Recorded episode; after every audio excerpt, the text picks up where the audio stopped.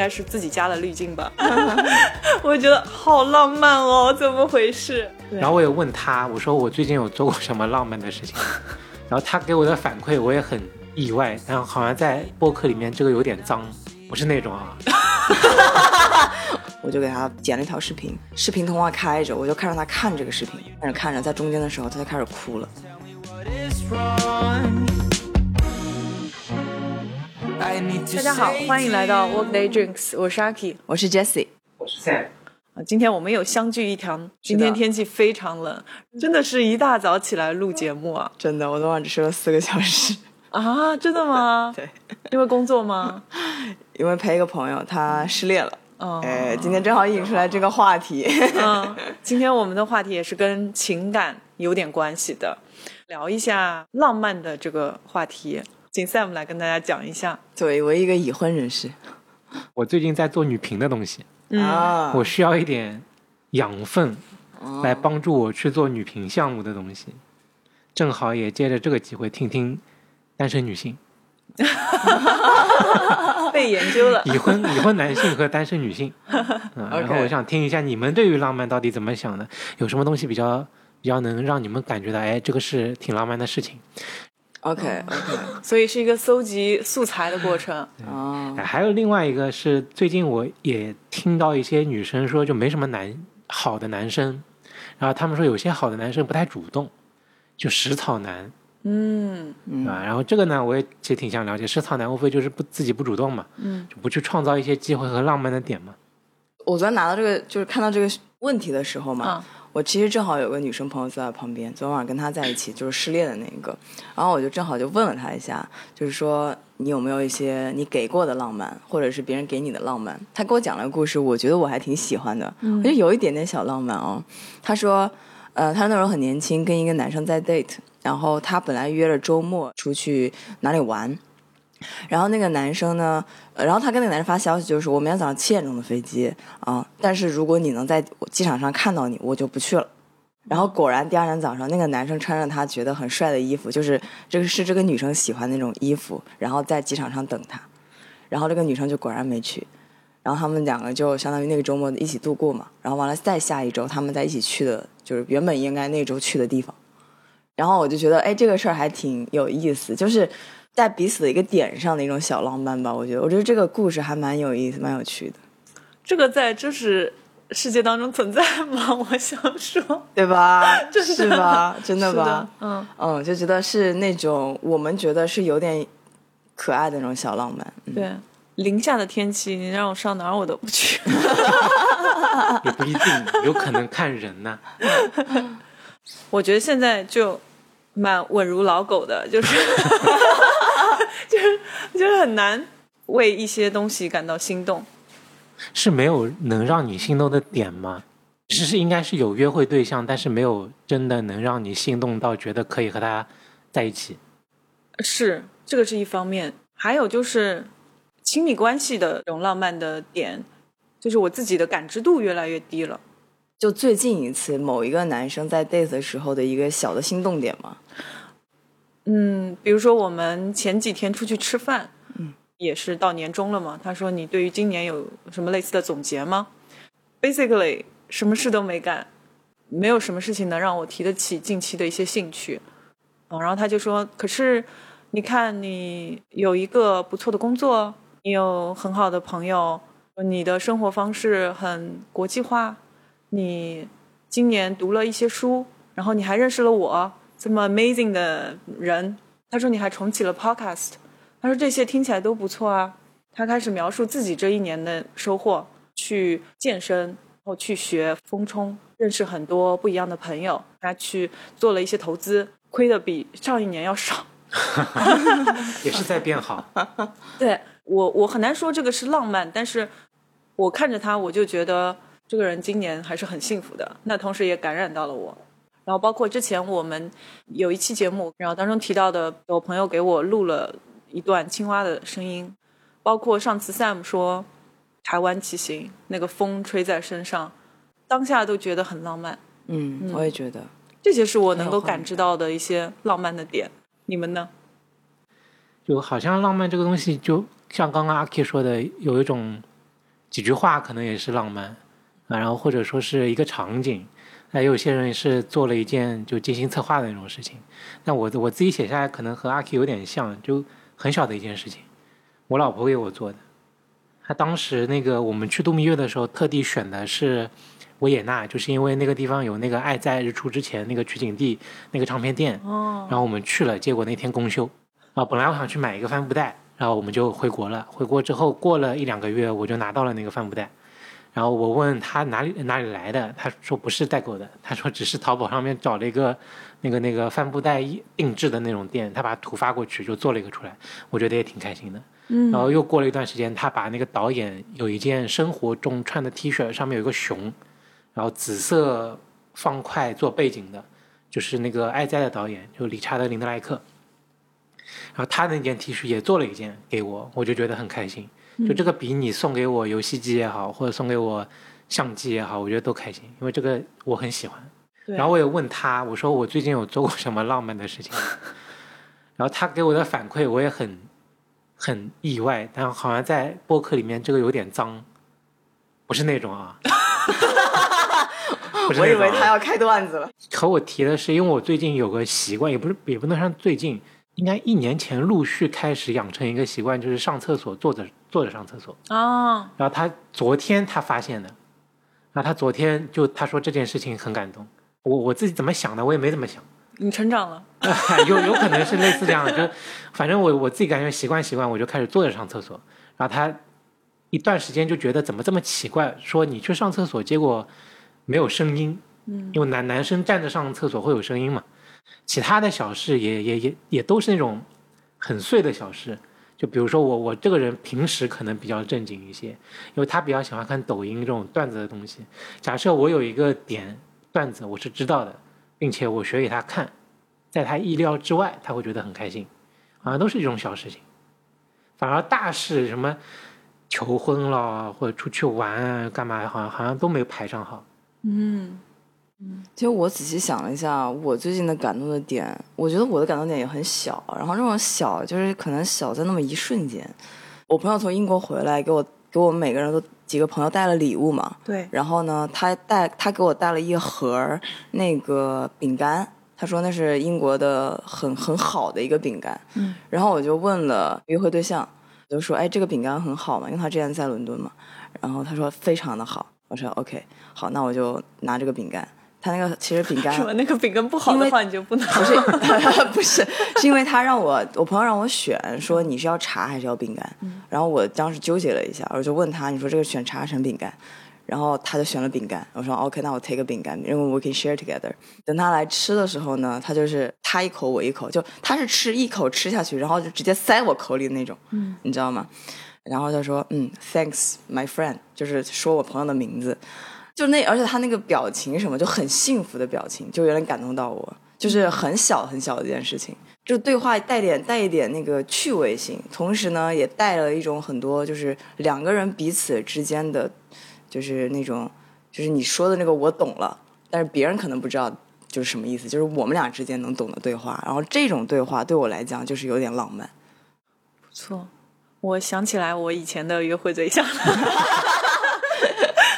我记得有一年，我心情非常不好，然后那个时候崔叔在爱丁堡，我去找崔叔玩。回到伦敦，我去了那个泰特美术馆，无意间，呃，走到了一个房间，那个房间里面全是森山大道的作品，就是一个日本比较有名的摄影师。嗯、我之前一直很喜欢他，我也很喜欢他。对对对，你做自媒体摄影，你肯定知道。嗯，所以我在那个房间里面看到的都是黑白的嘛作品，那一刻我很激动，分享给我的朋友，没有没有非常好的回应，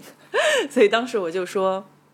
我希望我下次看到森山作品的时候是可以跟人立刻去分享的。嗯。后来我回国差不多呃两三个月的时候，我有一次跟我当时的约会对象去听一个音乐会，结束了之后呢，正好在下雨，我们就躲进了旁边的一个博物馆，就是上海现代美术馆，顺便买买张票随便看看。结果进去的时候，有一个屋子全都是森山的作品，全都是彩色的作品，非常兴奋，我就跟他分享，他也非常喜欢，非常激动，所以当时我还给他起了个外号叫 Rainbow。就是彩虹把所有的色彩带回了就是现实生活当中，就是这种非常多彩的，而不是当时我一个人看的非常黑白的那种感觉。应该是自己加了滤镜吧，我觉得好浪漫哦，怎么回事？我觉得这个画面感好强啊！我也觉得，对呀、就是你之前看到森山的展是黑白的，然后这一次有了一个可以共同分享的人，然后看到的变成彩色的，对，哇，这个场景好好。王尔德他说的一句话：“浪漫的本质是不可预期的。很多的浪漫，它其实不需要精心的编排，它也、嗯你去学习也学习不到，自然而然发生的一个状态。它其实很很私密，又属于两个人的。对的，我甚至觉得他有的时候就属于我一个人，就是对你自己去加滤镜。因为因为这个是这样，比如说我我认为浪漫的事情，可能对方觉得不一定是他觉得最浪漫，反而你自己做的一件小事情是他觉得可能很浪漫的事情。嗯嗯，是的，有的时候你精心的去去策划一个事情，反而对对方没有感知到，对我我们就很扫兴。是的，昨天这个题目出来之后，我就问了，立马问了身边的朋友，然后我们都觉得像那种刻意的，比如说，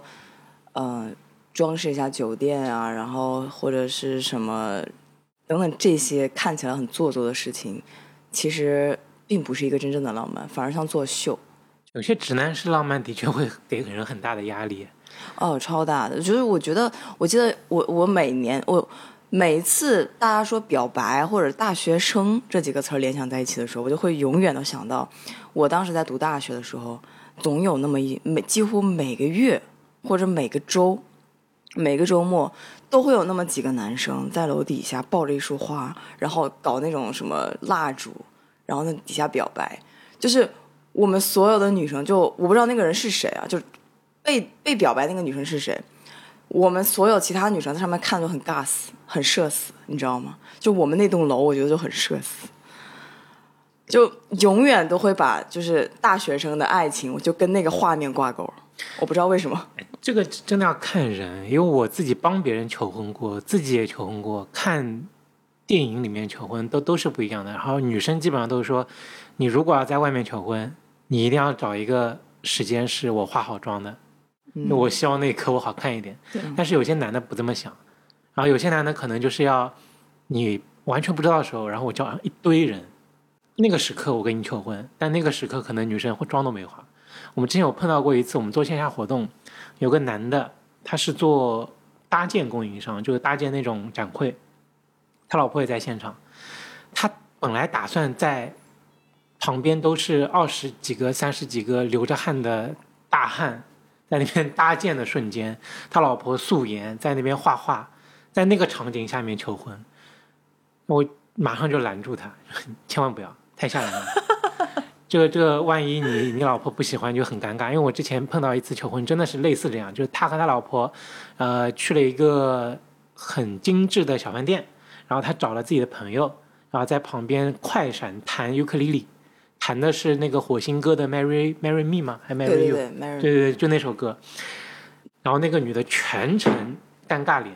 没有笑，还是说了答应啊，就还是说答应，但就是那种感觉好像并不是，就有点被逼的那种感觉，对，好像很尴尬。对，很压力，压对。然后然后我我看另外一部电影，那个电影叫《时空恋旅人》啊，然后那个男的求婚的那个时候，其实他背后叫了一支乐队，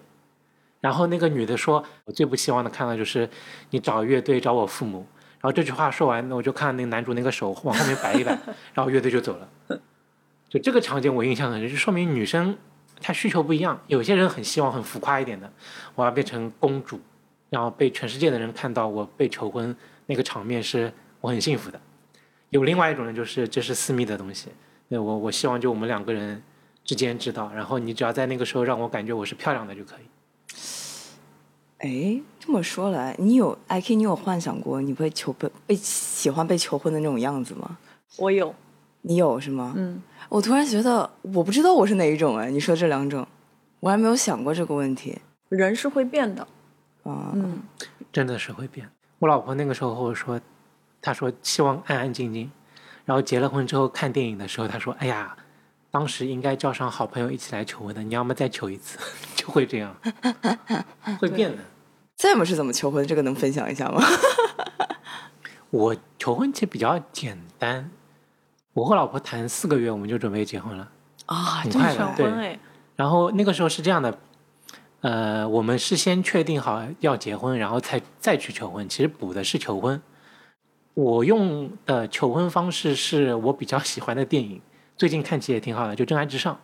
嗯，嗯，那那那个演僵尸片的那个男主角叫啥来着？我有点忘了。然后他在里面角色是他拿了一堆，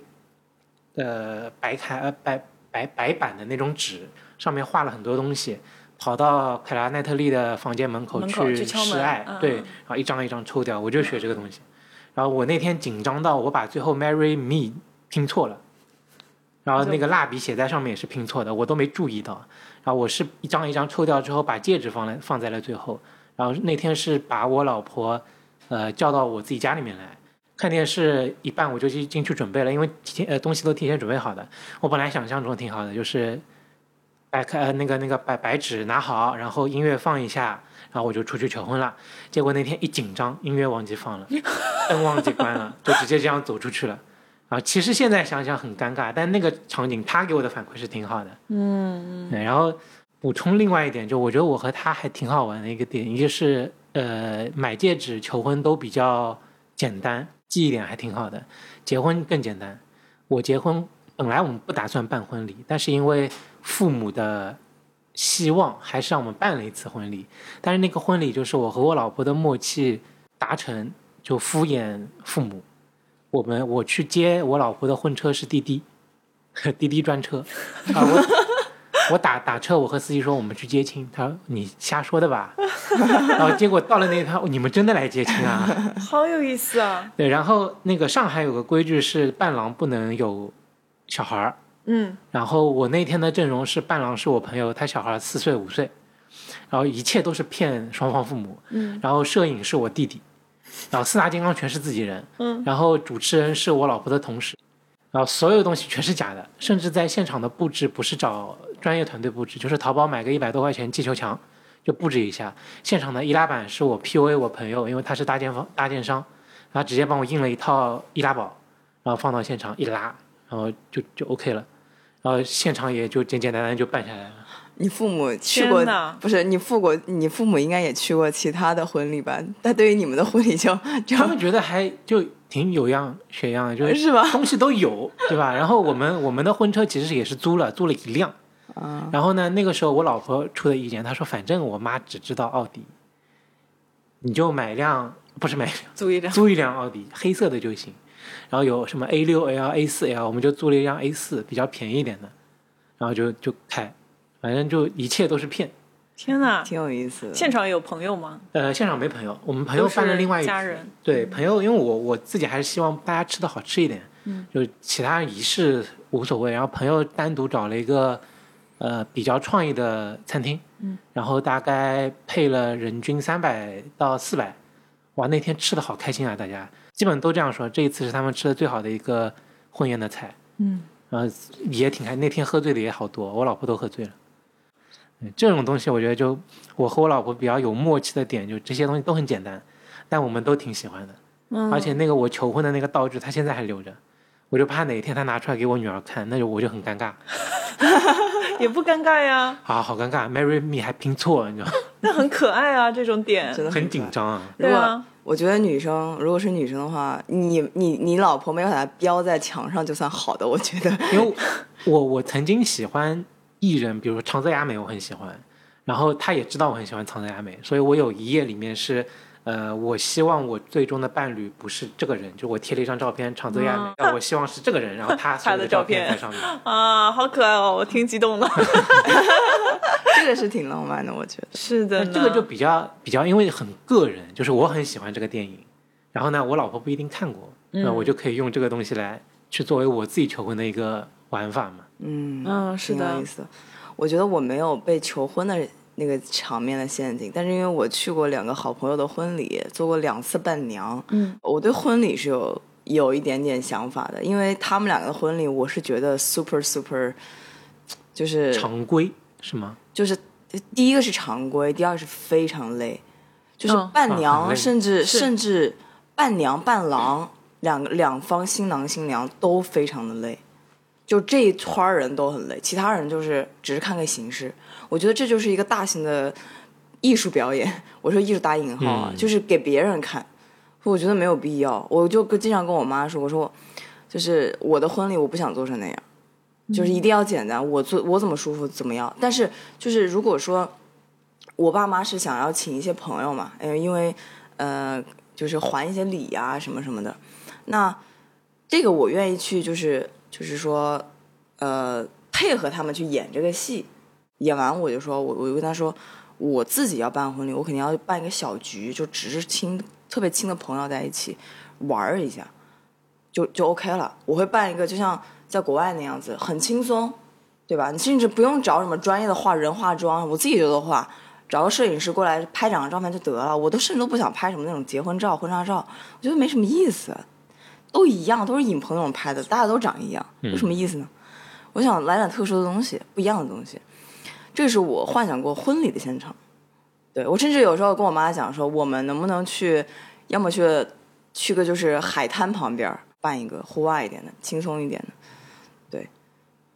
婚礼我倒是没有想太多过，我我觉得我的想法也一直在变。嗯，到后面在一个关系里面的时候，我去想这个东西，可能真的不是很重要。嗯，还有另外一个场景，你们可能不太会考虑到，已婚人士有有有权发言，嗯，就扯证。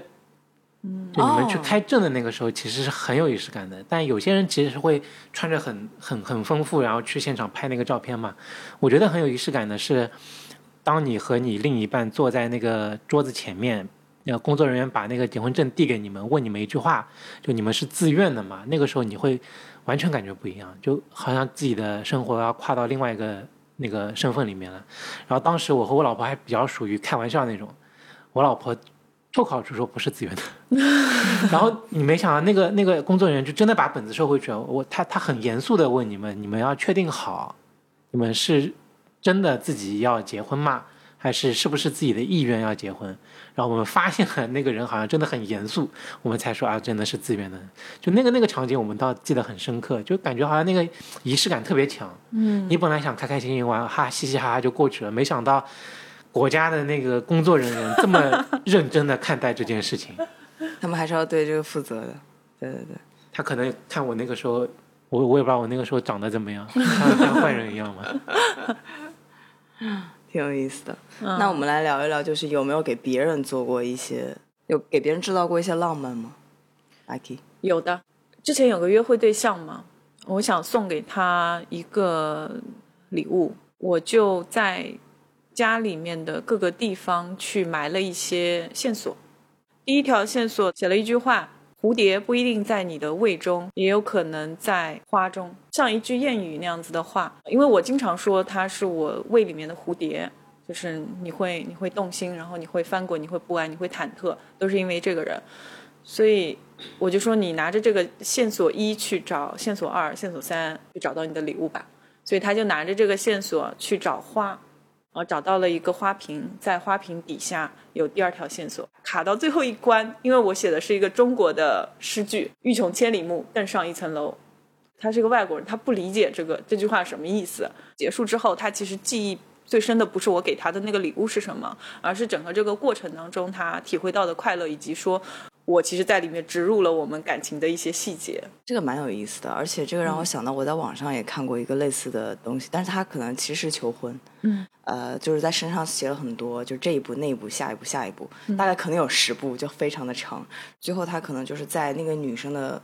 哦，应该是男生，就是在屁股口袋的戒指，然后就拿出来一步，最后一曲同工嘛，对对对，就是就很有意思，就是很有仪式感。我觉得这个过程也蛮有意思的。然后我做过浪漫的事情，其实我都觉得这可能是我单方面的浪漫啊，对方是否觉得浪漫我不知道。前男友，我跟前男友是因为异地嘛，我想说，那既然我能够去剪拍剪视频，我就给他剪了一条视频，我就把我们之前所有的我录下来过的所有的视频剪到了一起，然后那个视频的背景音乐，呃，和开头的第一句话，开头第一句话其实是我要离开美国的时候，呃，他就知道我要离开美国，然后在车子上说的一句话就是说，I'm gonna feel so sad if you're leaving。整个的后面全都是我们很开心的画面，然后就是从开始认识到慢慢一步步，然后中间那个歌也是他最喜欢，也是我们两个都很喜欢的一首歌。然后他就是因为我记得那个视频是当时有一两分钟吧，我就是把它抛到了就是呃 YouTube 上面的 private，然后只能 share 给他嘛。他看到这个视频的时候，我们两个当天晚上是在视频对话，视频通话开着，我就看着他看这个视频，看着看着，在中间的时候他就开始哭了，哭到最后就是可能就就就有点收不住的那一种。就我觉得那一次是那个元旦礼物，我觉得是还蛮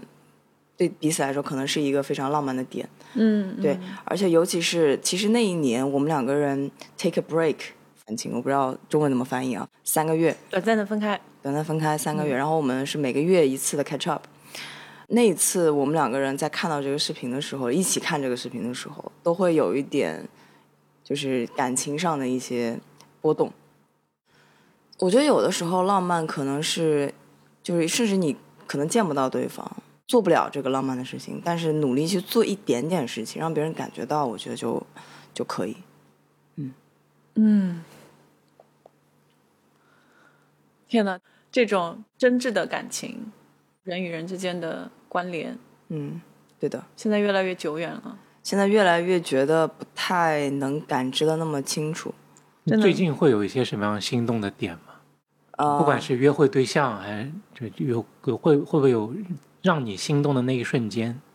我的心动点其实有时候很简单，就比如说我需要一个什么东西，然后你正好在帮我选。第一，我很喜欢，我很需要它；第二，就是嗯，他 get 到我这个点，并且帮我去选。他就问我说：“你这个型号是不是你想要的？以及这个怎么怎么样？”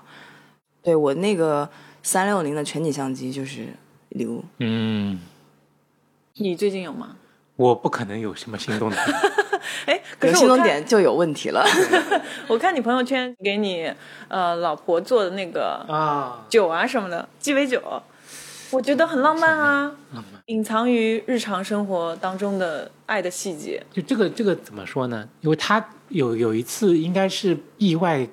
点起了他喝这种酒的兴趣爱好。就我自己平时会做一些青梅酒，嗯，然后那一次我觉得去年酿的青梅酒我冰糖放太多了，我就倒了一些生茶进去，然后我自己一喝，我觉得挺好喝，嗯，就有一种像调酒，然后我给我老婆喝了，她喝开始喝上头，然后那下一次是在某一家餐厅里面点了一个伏特加加干姜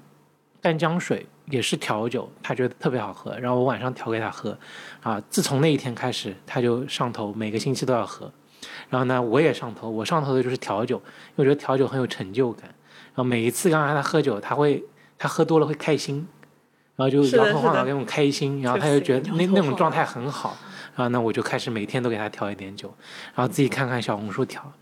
那我觉得这种东西可能也也也也的确生活中比较好玩的点啊。结了婚之后，其实好像心动点或者说自己觉得开心的点就没有像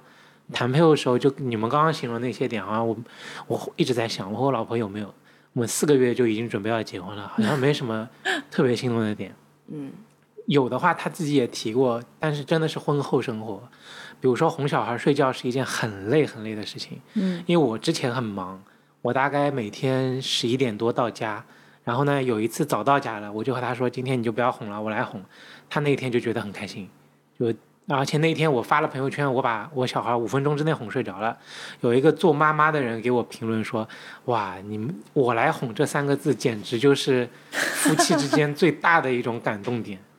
真的，然后那天反正他他也觉得很很开心，然后我一出来就看到他脚一翘，然后拿着水果，拿着饮料，然后看电视，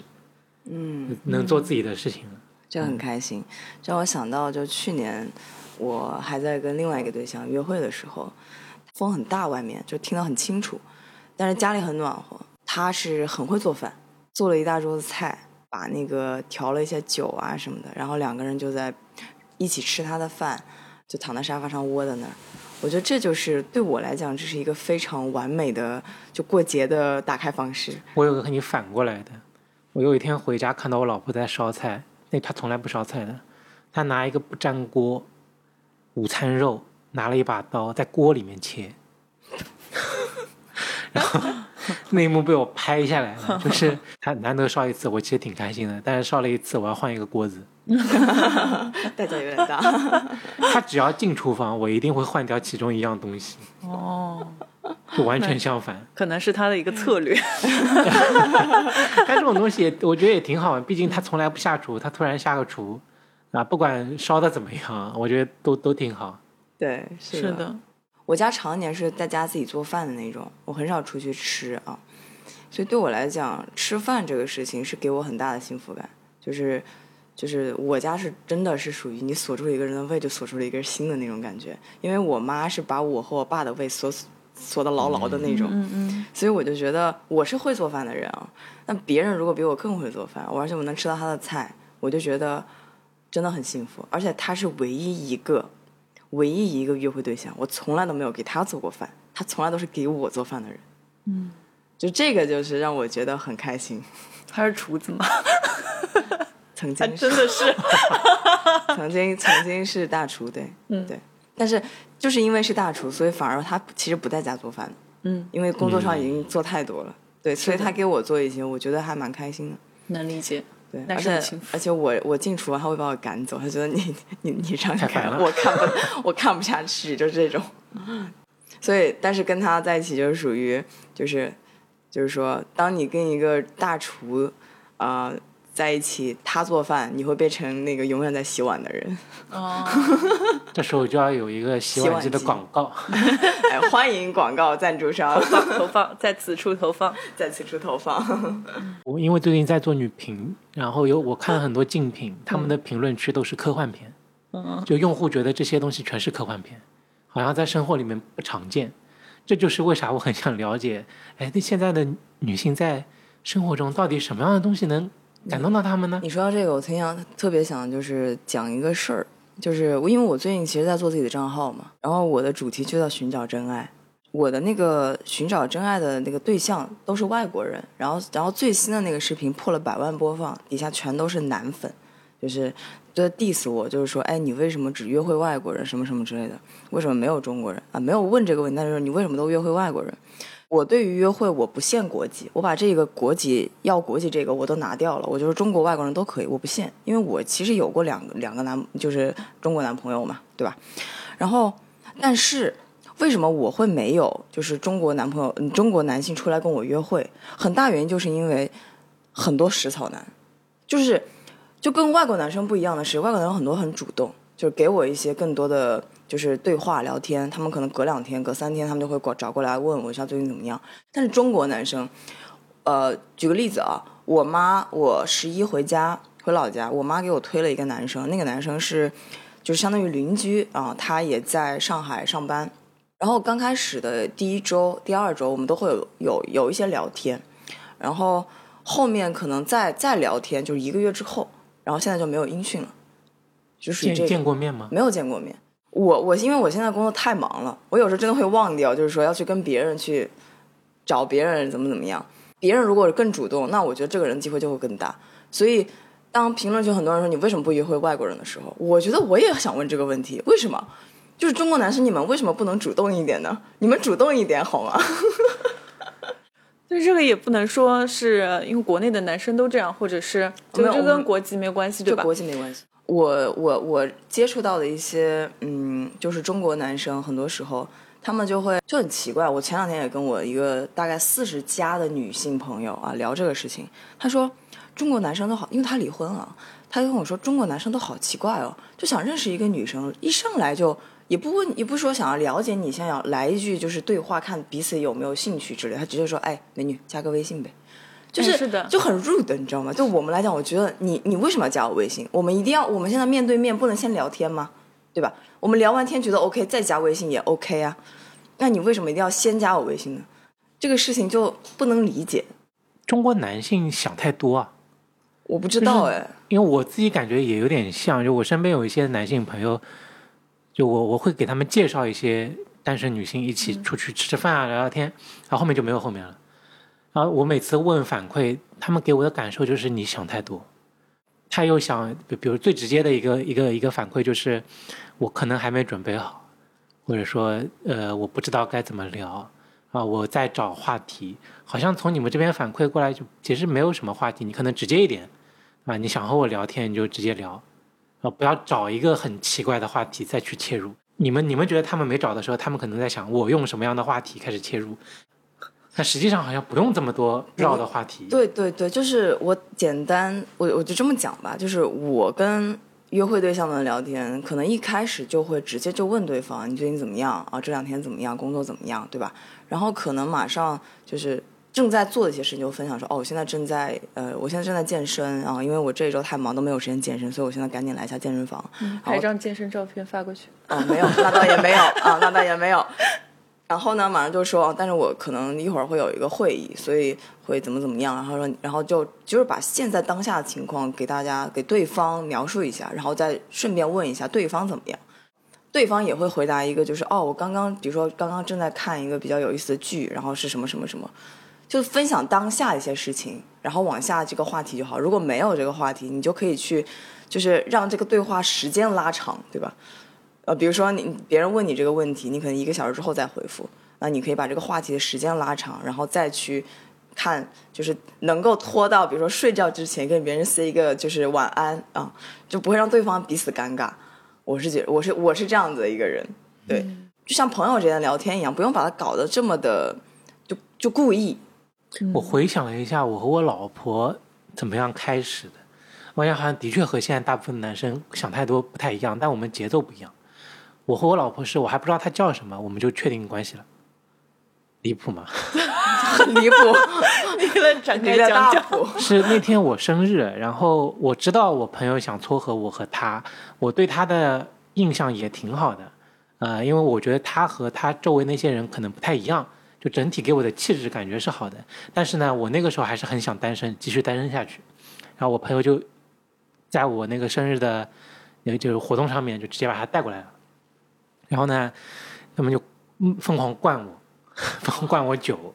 然后那天其实我我是我是那种喝完酒之后很清醒，但是我要我要睡觉，嗯，然后我就躺在那个 KTV 的沙发上面，我就一直在想，我说我单身了一年多，然后呢，我觉得好像也没有任何能提起我兴趣的事情，说我能花九百九百六去买话剧第一排，啊，我能周末直接去日本去哪里玩，好像也没有什么东西能激起我更多的呃兴趣。然后我在想，是不是生活要出现一些改变的东西？嗯，然后呢，我就觉得这个女生其实挺不错的。嗯，然后我一其实我认识她是在一年以前第一次见到她，那个时候我就觉得这个人好像和其他人不太一样，然后给我的感受就比较好。嗯，然后我就突然从沙发上站起来，拿着话筒，我就说：“你做我女朋友行不行？”哦，对，然后然后她就她也点头了，因为其实她对我也是有好感的，我能我能感受得到。好，然后第二天开始，其实真没话题，我就直接说我今天送你回去吧，然后你在哪里，我过来找你，然后就是这样。然后他第二天早上还给我发条消息，如果昨天你是喝多了才想在一起，我接受你反悔。嗯嗯，我说说都说了，那一定要谈下去的。然后我就我就直接和他就那一个星期就是疯狂约他出来，然后碰巧那那一周我们俩都肠胃炎，约出来归约出来，啥东西都不能吃。嗯，啊，两个人就是要么喝粥，约会去喝粥，要要么就是出来见个面，我送他回家。然后我们家离得比较远，我打把他送回家，我再打车回家花一百块钱。嗯，然后一个星期就这样下来，然后不知不觉不知不觉就好像感情就慢慢变好了。其实没有什么绕弯，你就就直接一点。对对对，呃我听过一个反面案例啊，就是我有个朋友，他不是昨天说他就分开了嘛，啊，分手了，然后她的男朋友，她前男友给她的很多举动，让我就看起来就非常的，就是这段关系非常的 heavy，就非常的沉重啊，我觉得就很有压力感。她男朋友比如说过来接她下班，她男朋友预测可能是，比如说零三分到她的车子面前，那个女生可能零六分才到，这个男生就会说，哎。你为什么晚了这？我你为什么这么晚才来？然后就开始会有一点不开心，而且他们两个人没有大的问题的吵，但都是这种小事儿的吵。就是比如说这个男生去接她，然后不小就是两个人没有找到地方，因为那个那个那个商场很大，对吧？一个人在这个门，一个人在那个门。然后这个男生终于找到了，那个男生就说：“哦，这是你的问题，你必须要道歉，要给我道歉。”然后就这么很小的事情，就搞得两个人就很累。然后我就觉得就是说。嗯，我听到这个这些故事，我就觉得就是真的没有必要。大家把这个感情这个事情，首先你得做朋友，你你你想要就男朋友男朋友嘛，女朋友女朋友嘛，首先首先是得是个朋友，对吧？你先要以朋友的形式去认识这个人，交往这个人，然后慢慢的才会有一些更多属于你们两个人可以去干或者喜欢干想干的事情，才是比较我觉得比较成熟一点的方式是进入一段关系。但是现在很多人就是要么就是给别人很多压力。然后，或者是故意去干些什么事情，我觉得都没有必要。嗯，但是肯定会有一些情况，就属于啊，你做了很多浪漫的事情，但是对方没有觉得这是浪漫，甚至是有一种尴尬在里边。你们会有这种经历吗？会有这样子经历或者朋友身边的经历吗？那我我想说一个我觉得很尴尬的事情。很多年前，我的有一位男朋友，在我过生日的时候那一天。我那个时候已经大学，要二十出头。他在我过生日那天送了我一个芭比娃娃。他的理由是什么？他理由说：“你是一个很奇怪的女生，所以我觉得你应该，你很适合这种奇怪的东西。”我想说，我是一个奇怪的女生，对，没错，我就是一个有时候很 wild and crazy sometimes。但是这不代表说我会喜欢一个小孩子两三三三五岁的孩子会喜欢的东西。从来都没有喜欢过芭比娃娃，我就看他，我我就不想接这个礼物。我当时很，我当着面我就我就很很直接，我是很直接的这个人。我说我就不想接这个礼物。他说你不喜欢吗？你不是你你不是一个喜欢很多奇怪东西的吗？什么什么什么这，我就我就没想理他。就是这个尴尬的瞬间，我到现在都记得很清，大概十年前的事儿了。因为他这个理由也很扯，很扯。是。我就觉得他是从路边哪个路边摊就随便买了个十块钱的玩意儿送给我的那种，你知道吗？嗯，我觉得现在路边有很多能看得到，大家觉得浪漫不对啊，就情人节垃圾桶都是花，嗯，呃，这就浪漫，就可能不是那个人，对吧？我自己觉得可能更多的是不浪漫，在就如果按夫妻现在的身份说，呃，现在其实夫妻没有什么浪漫的点，好像更多的是变实用，就比如说他。呃，本来准备了一个今年的圣诞礼物，是一个相机的背带，挺贵的，然后我让他退了，因为我觉得现在用不到。就这个是我觉得可能他觉得要买的一个东西，但可能没没没有很浪漫的那种感觉，嗯，就偏实用。其他的应该还是偏向于像阿 K 刚刚提到的那种，就是你给了很大的压力。就我之前也有过一个女朋友，她其实是有那种，就已经在畅想。结完婚生完小孩那种生活是怎么样的呢？就那个时候对我来说太早了。就现在谈这个，我觉得压力会越来越大，所以这种东西就可能会让我瞬间觉得啊，这个你你给的东西也好，你你提的畅想也好，这个东西对我来说压力太大了。然后这个东西我在上个星期也听我一些朋友也聊到过，呃，有一些男的，我刚刚不是提到直男，直男是浪漫，就直接冲到女的楼下去。是喊，或者说给给给一些很看上去很勇的那种行为，但可能女生会觉得很尴尬，或者说很打扰到他们。真的耶？对，因为是呃，就上周吧，我有个朋友提到，他有一个男性朋友是，呃，和他女朋友吵架了，然后跑到他女朋友家楼下，一直要找他按门铃，疯狂敲门，但是他女朋友在考试，然后他那个考试是不能离开电脑的，然后也不能你头往旁边看。但凡看了就算作弊，嗯，结果他就在门口疯狂敲门，敲了半个小时。天哪！对，然后本来女生是想原谅他的，结果做了这样一件事情就直接分手了，就太直男式浪漫。我觉得我冲过去一定是我很真诚，但实际上可能是适得其反。好尴尬呀，这个非常尴尬。就你想那个男的就觉得啊，我我都我异地恋嘛，异地恋我我。呃，跨越了城市去找你，我当面道歉，还带着礼物，带着花，我诚意十足。结果，就，唉，就有一种太太给给给对方压力太大。就我一定要在今天解决一件事情。我敲了门，我敲了一下两下，里面没人吗？你可以走了，嗯，啊，或者他不来开门，一定有他的道理。他持续敲，敲了半个小时。我觉得有的男生是不是在感情怎么如何去表达感情和。去跟对方相处这件事情上是很多空白和缺失啊，包括我前前男友，我第二任男朋友也是这样，就他给我很多压力。那时候我们俩很年轻嘛，我没有想过，那个时候其实很恐婚，我是真的很恐婚，我没有想过要结婚。他每天都跟我说啊，我们结婚了要怎么怎么样，怎么怎么样。然后我就想说，我我心里其实内心想法是，为什么要跟你结婚？然后各种很多这种话嘛，以及他说他想要跟我结婚，但是我给他发消息连，消息都不回。然后见了面之后就说啊，呃，我们什么时候去见家长？什么什么？一方面你给我的表现，我并没有觉得你是一个我想要结婚的对象；另外一方面就是你你还给我那么大压力，就让我挺不能理解的。嗯，对我感觉很多男生在表达感情和维续维持感情这件事情上，好像是不是因为就是没有在家里或者是在哪里有学到这样子的一个方一个一个东西，还是怎么着？我不懂。不知道，反正我也在学习。但是，但是在我但但是讲实话，我觉得在恋爱这个事情上面，可能男生会更主动一些。嗯，somehow，我我会这样觉得，就是，然后那在这个上面，可能男生可能需要去学的需要东西会更多大部分情况下，其实现在还是男生更主动一些，啊。对的，呃，但其实现在也有很多女生比较主动的场合，嗯，慢慢开始多起来了。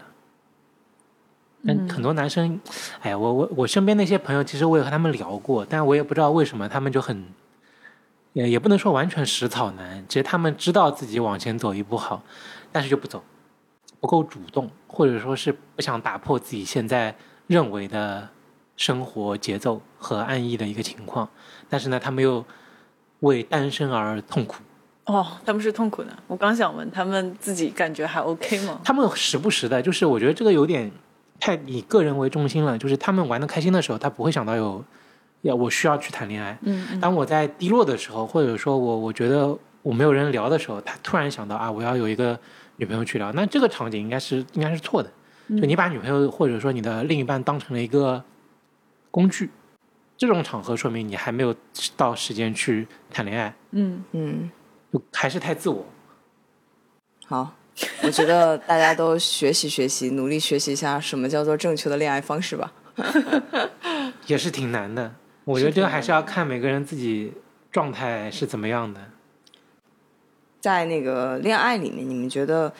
承诺和浪漫、激情和理想的感情，你们觉得什么样子会比较重要一些？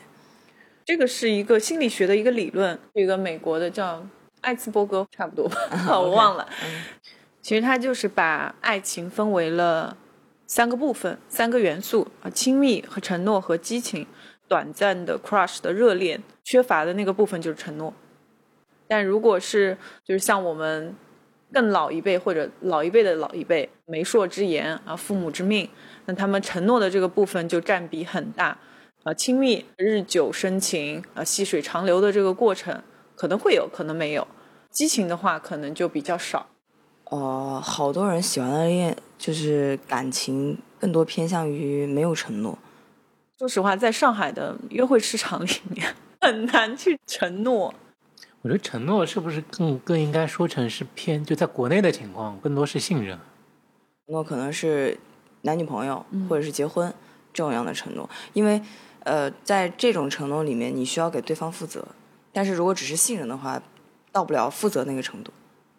我我觉得我还好，我我是能够有这个承诺的人，但是就是对方就不一定，就是这个就是很看彼此嘛，你彼此都要有承诺和激情和呃亲密，所以就是彼此都要有这三项才能算是一个爱情，那这个就可能有点难。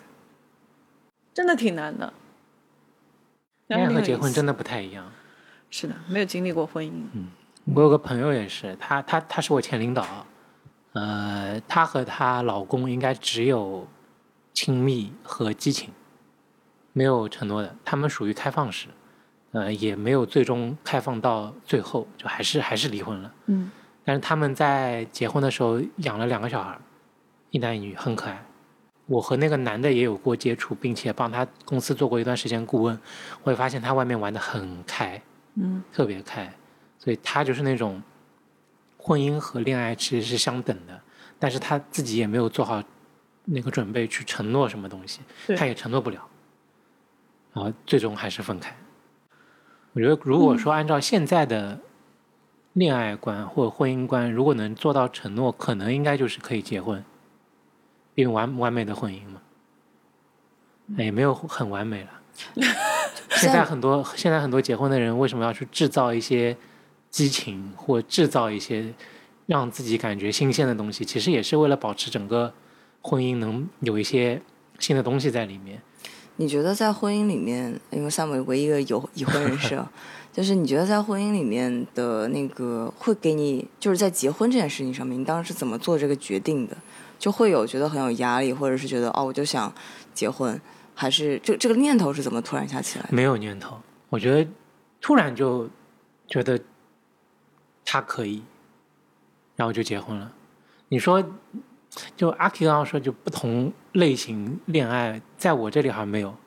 就我觉得挺正常的。就你慢慢慢慢走下去，因为有有些东西，我也问过有一些朋友，就我问过他们，比如说你现在看话剧，你会一辈子看吗？或者说你你喜欢这个东西，你会一辈子喜欢吗？就我自己的答案是不太会，呃，因为每个人都会变，对吧？其实我觉得兴趣爱好这些东西一会一直在变，并且你对它的一个热爱度和你的时间是不一定完全能一辈子放在这个上面的。呃，实际上人在我这里，他是一个情感动物了，就是你能有另外一个人，你觉得他气场是合的。甚至不一定要你觉得他你们你们之间有过很多共同话题，但凡你们和属性和气场和，我觉得就是最珍贵的那种，你很难找到这种，你找到了你就经营下去，然后你也不是说这两个人，你你不去经营他就一辈子和，因为他一定会根据自己身边的一些情况和自己发生的一些事情会变，你怎么和他持续的去有这种交叉？和螺旋下去的那种感觉，这其实是慢慢慢慢经营的，所以我觉得不用去担心到了什么点要结婚，没有这个意识。我觉得，就突然我我谈我和我老婆谈之前，我和我家里人，包括我和我身边朋友都说，我觉得我应该不太会结婚，甚至我不太想要小孩。你就莫名其妙，小小孩都四岁了，嗯，啊，就好像也没有什么，我到了这个时间要去做这件事，就顺其自然，嗯。不不用不用不用改变什么吧，挺好的。已婚人士的金玉良言。我发现身边结婚的人，其实我我这类还比较少，就大部分人其实是有一些目标性。嗯，比如说我我三十岁之前我要结婚，或者说我几岁之几岁之前要生小孩，我觉得压力好大。你就顺其自然呗。那呃反过来说，我觉得有很多人现在说我我不要结婚，不要生小孩，我觉得这也是给自己压力太大了。就你干嘛框住自己呢？就你你认为在这边是自由的，实际上你被自己给局限住了。嗯嗯。就你你不选择生小孩，或者你拍死自己不生小孩，那另一半就是那种天地或世界，你就没有办法去体验，或者你也没有办法没有机会给自己去认识那些地方好好在哪里，坏坏在哪里，就顺其自然呗。最最最轻松、最简单的一种方式，不要有任何压力。你换工作也是找一个新的环境，你结婚不也是新的环境？你人都是这样过来的。这个浪漫的这个话题就聊到这里。其实，嗯，很早的时候我听到这个话题的时候，我是想在群里面去发起一个浪漫话题的征集，我们也可以在节目当中去做一个呃阅读。可能也是因为近期太忙了，没有脑子想想这个事情，就想了一下，然后没有记下来就忘了。嗯，所以也是希望大家可以听到这里的时候，呃，如果你有什么浪漫的故事，或者你觉得别人浪漫的故事。你都可以在评论区留言，嗯，那其实这里都已经结尾了，但是有没有什么要分享的书啊、浪漫的电影之类的？应该挺多的吧？喂一点糖分的，要不然太苦了。嗯，是的，嗯。嗯，之前我看了一个叫《Fire of Love》火山之恋，翻译成中文，它是个纪录片，对的，呃，是一对法国的火山学家夫妇在一起之后二十多年的时间，去世界各地做这个火山的研究，画面真的是非常的精美。看那个海报，就是他们两个在一片背后都是火山熔岩的那个情况下面，然后两个人穿着那个银色的防护服，在那个黑色的悬崖边上的那个场景，有一种。末日的浪漫的感觉，嗯，然后当然他们也是最终在九一年日本的长崎火山爆发的时候丧生。这个过程当中，你也会发现，就是当两个人有共同的爱好、共同的人生追求的时候，这种浪漫会发挥到一个非常极致的状态，这个是真的可遇不可求的一种浪漫。嗯，这种很很难得，然后又要找到相似的人，然后兴趣爱好也一样，对，真的基本上是完美。嗯，《拉拉 land》其实也是有点这个感觉。嗯，嗯，最近重映，对，爱情片有很多拍的很好，对，然后我筛筛了一下，就几个比较知名的，我觉得大家应该都知道，比如《爱在》系列，嗯《爱在三部曲》，它其实剧除了剧情内，剧情外也很很感人，因为它真的是九年，和剧情里面一样，九年一部，九年一部。呃，它那个就是真的从浪漫拍到现实，所以我觉得特别好看。每个阶段看可能都不太一样。嗯，然后另外一个比较经典的是那个《当哈利遇上莎莉》，哦，那个知道。很很好看。然后我印象中，这是我电影启蒙阶段看的爱情片。呃，它其实讲的是当时别人给它的定义是男女之间有没有纯友谊。其实你看完之间，其实也也不是这样，它更多的是一种，呃，正确的人其实不是不是你说要固定去找，可能就在你身边，就也可能是某一个你你曾经觉得不太可能的人。它里面有一个很浪漫的点，我为什么会重点说这个，就是因为因为浪漫。它其实有一种，就八十年代、九十年代其实是没有语音和那种呃那个那个互联网、移动互联网的，男女主角当时还没有恋爱，他们是在呃各地在自己的家里面拿着电话，就是那种很就是固定电话，然后说一二三，同时打开一部电影，然后一边看一边打电话，就有一种就坐在你旁边看或者弹幕的那种感觉，这个是我觉得很浪漫的。然后最后还有一个是他在那个结尾的时候告白绝了那段，就简直堪称告白经典。嗯，就是大家可以自己去豆瓣搜，然后里面有很多截图，就那个男的那个告白的那个片段，呃，很像《老友记》里面 Rose 和那个那个呃呃，没有 Rachel 没有 Rachel，就是 Rose 列了很多 Rachel 的缺点，然后然后呢列了他当时女朋友很多的优点，但最后一个缺点是他不是 Rachel，就嗯有这种感觉，我靠，一下子就很浪漫。然后还有一部很浪漫的电影叫《春天情书》，相对比较小众一些，日本的片子，它整部片是当时应该是 email 很很流行的时候，男女主角整部戏里面没有面对面过，呃，唯一一次可能的面对面是。他们说要在某个地方去见面，但是那个某个地方是列车开过去，然后一个女的在那个田里面，就那个场景他们相遇，然后他们两个一个人拿着 DV 在田里面拿着 DV，另外人拿呃拿着 DV 在火车里面，火车上，嗯，对，然后拍互相拍，然后把这一段场景截下来，就那种也特别特别有感觉，哇，好浪漫，我起鸡皮疙瘩了。这个，巨浪漫。就这两部片是我觉得要贴这个浪漫的点，我觉得我一定会推《当哈利遇上莎莉》和《春天情书》。嗯，对这两部片子，还有一部是中年人的浪漫了，就弹弹琴、跳跳舞，也是日本的。嗯然后这个我就不多做介绍，其实就是那种平时生活很累，然后有一个业余爱好，在业余爱好里面碰到一个自己感觉还不错的那个人，然后很慢的那种节奏，两个人有一些好感，然后最后怎么样呢？我也不说了，大家有兴趣可以去看一下。嗯嗯嗯，好的。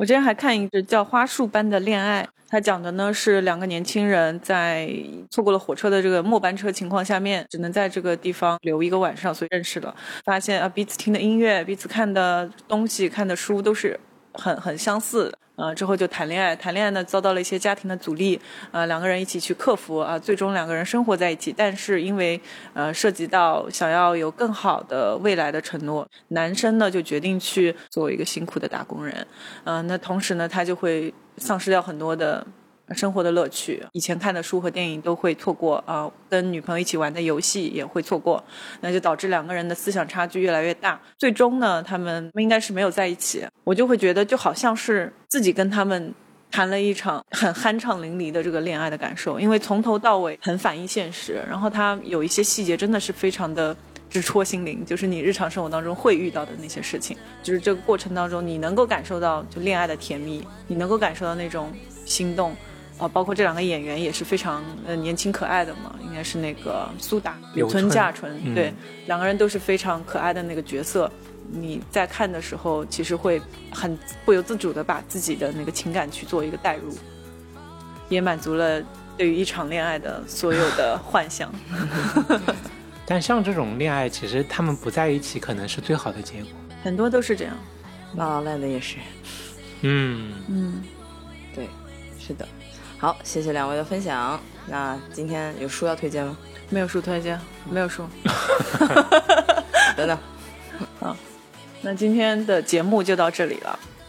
感谢大家的收听，是的，希望你们把更多浪漫的小故事放放在我们的评论区，让稳如老狗的我 能够感受到一点点心动。不要不要拒绝爱情。好的，也要顺其自然。好的，好的，今天就到这里吧，拜拜，拜拜。拜拜。拜